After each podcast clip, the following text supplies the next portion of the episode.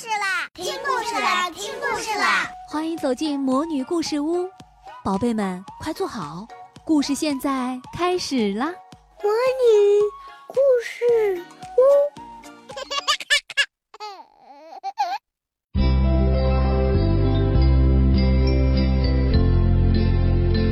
亲爱的小朋友们，你们好，我是你们的海海姐姐。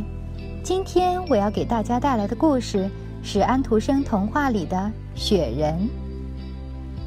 天气真是冷得可爱极了，我身体里要发出清脆的爆裂声来。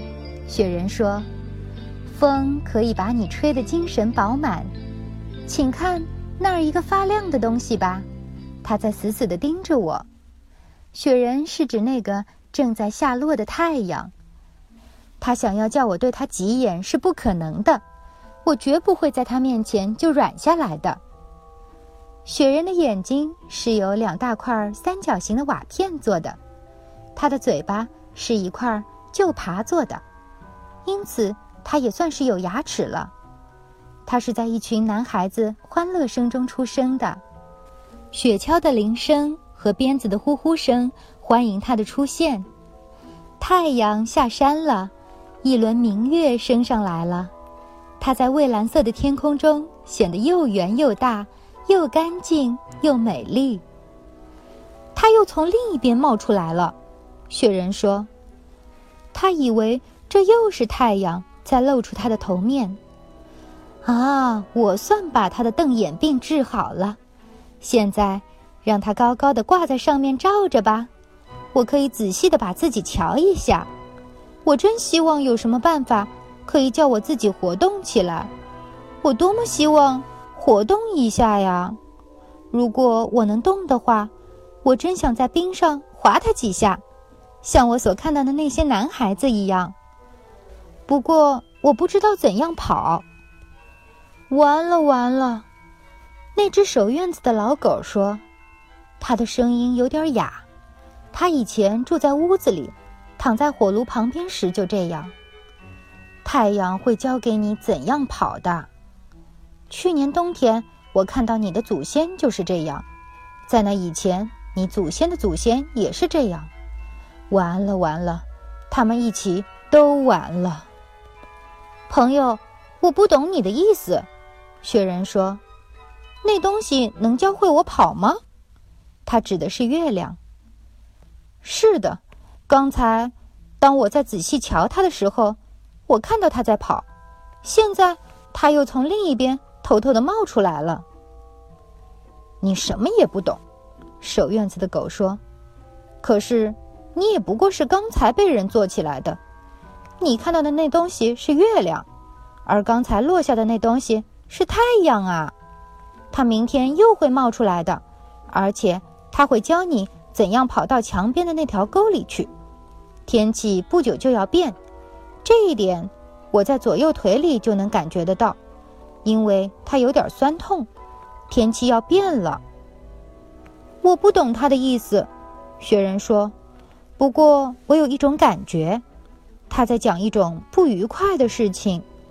刚才盯着我看，后来又落下去的那个东西，他把它叫做太阳，绝不是我的朋友。这一点。”我感觉得到。完了完了，守院子的狗儿叫着，它兜了三个圈子，就钻进它的小屋里躺下来了。天气真的变了，天亮的时候，一层浓雾盖满了这整个地方。早晨一阵凉风吹来，寒霜紧紧地盖着一切。但是太阳一升起，那是一幅多么美丽的景象啊！树木和灌木丛盖上一层白霜，看起来像一座完整的白珊瑚林。所有的枝子上似乎开满了亮晶晶的白花，许多细嫩的小枝儿，在夏天全被叶簇盖得看不见，现在都露出面来了。每一根都现出来了，这像一幅刺绣，白得放亮。每一根小枝儿似乎在放射出一种。雪白晶莹的光芒，赤阳在风中摇动，挺拔有力，像夏天的树儿一样分外的美丽。太阳一出来，到处在闪光，好像撒上了钻石的粉末似的。而雪铺的地上，像盖满了大颗的钻石，可以幻想地上点着无数比白雪还要白的点点光亮。这真是出奇的美丽。一位年轻的姑娘和一个年轻的男子走进这花园的时候说：“他们两人恰恰站在雪人的身旁，望着那些发光的树。连夏天都不会有比这更美丽的风景。”姑娘说：“她的眼睛里射出了光彩。而且在夏天，我们也不会有这样的一位朋友。”年轻人说，指着那个雪人，她真是漂亮。姑娘咯咯大笑起来，向雪人点了点头，然后就和她的朋友蹦蹦跳跳的在雪上舞过去了。雪人在她的步子下发出稀疏的碎裂声，好像他们是在面粉上走路似的。这两个人是谁？雪人问守院子的狗。你在这院子里比我住的久，你认识他们吗？我当然认识他们。看院子的狗说：“他抚摸过我，他扔过一根骨头给我吃。我从来不咬这两个人。他们是什么人呢？”雪人问。“一对恋人，恋人。”守院子的狗说：“他们将要搬进一间共同的狗屋里去住，啃着一根。”共同的骨头，完了完了！他们是像你和我那样重要吗？雪人问。他们属于同一个主人。看院子的狗说：“昨天才生下来的人，所知道的事情当然是很少很少的。我一眼就看得出你了。我上了年纪，知识广博，知道院子里的一切事情。有一个时期。”我不是有链子锁住，在这儿的寒冷中站着的。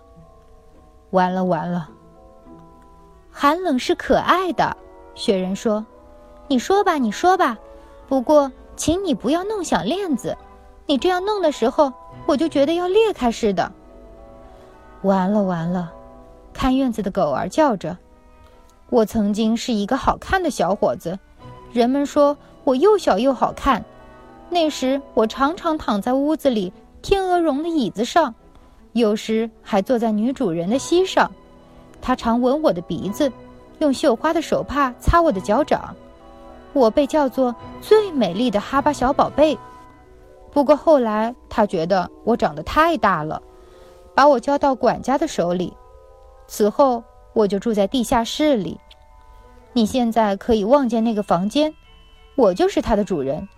因为我跟那个管家的关系就是这样，比起楼上来，那的确是一个很小的地方。不过我在那儿住得很舒服，不再像在楼上那样常常被小孩子捉住或揪着。我同样得到好的食物，像以前一样，而且分量不少。我有我自己的垫子，而且那儿还有一个炉子。这是在这个季节中世界上最好的东西。我爬到那个炉子底下，可以在那儿睡一觉。啊，我还在梦想着那个炉子嘞！完了完了。那个炉子很美丽吗？雪人问。它像我一样吗？它跟你恰恰相反，它黑得像炭一样，有一个长颈和一个黄铜做的大肚子。他吞下木柴，所以他的嘴里喷出火来。你必须站在他旁边，或者躺在他底下，那儿是很舒服的。你可以从你站着的这地方穿过窗子望见他。雪人瞧了瞧，看见一个有黄铜肚子的、擦得发亮的黑东西，火在他的下半身熊熊的烧着。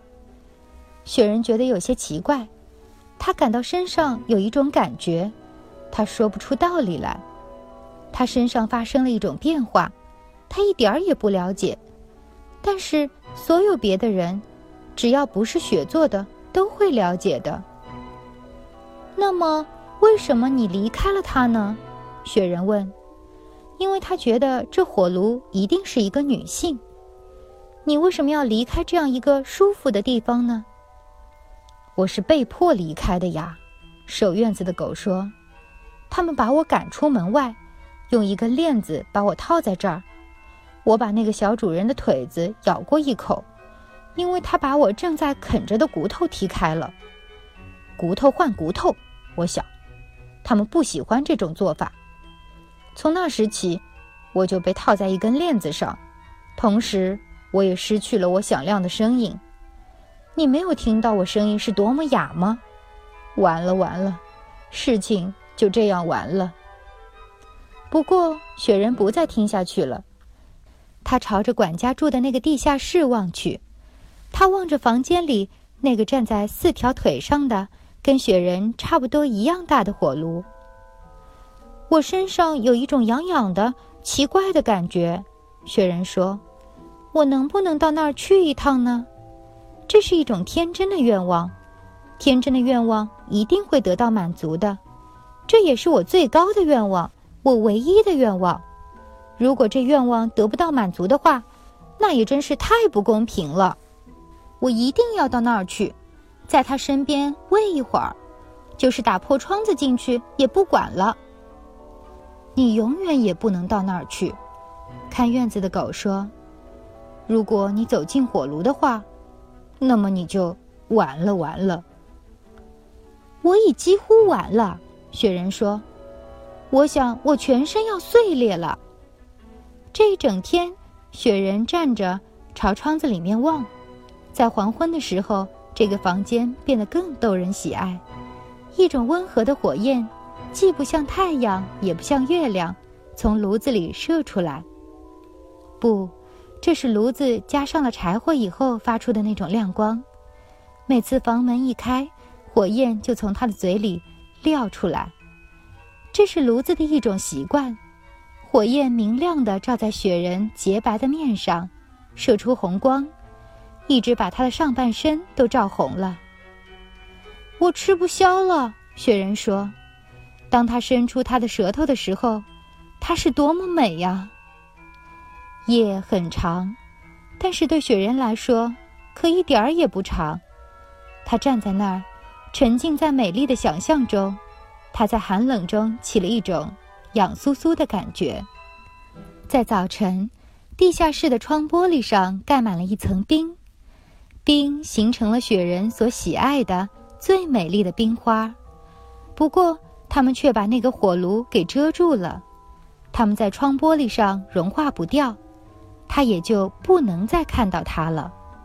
他的身体里里外外都有一种痒酥酥的感觉，这正是一个雪人所欣赏的寒冷天气，但是他却不能享受这种天气。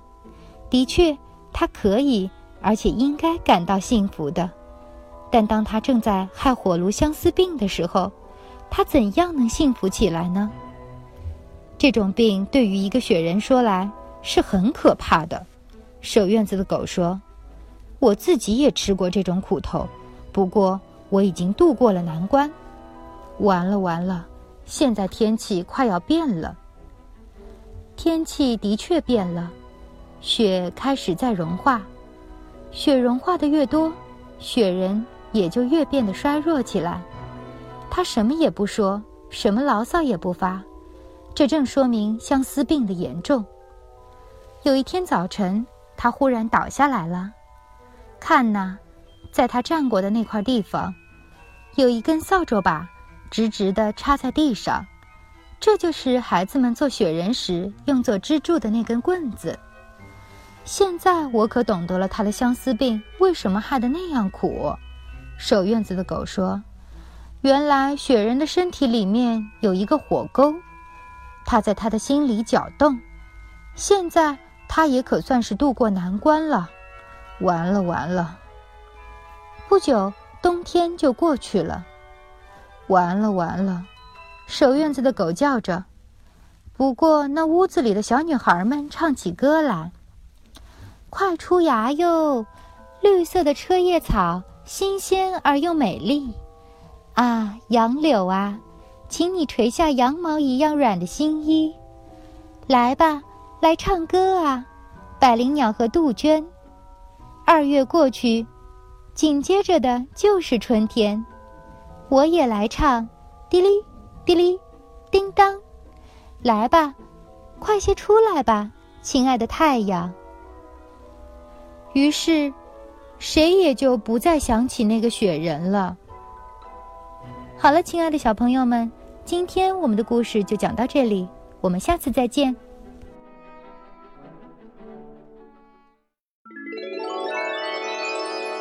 亲爱的小宝贝们，今天的故事就讲到这儿了。想听更多的好故事，欢迎你在微信公众号上搜索“魔女故事屋”，加关注来和我们做朋友。这里有更多的好故事等着你哦。我们下期再见。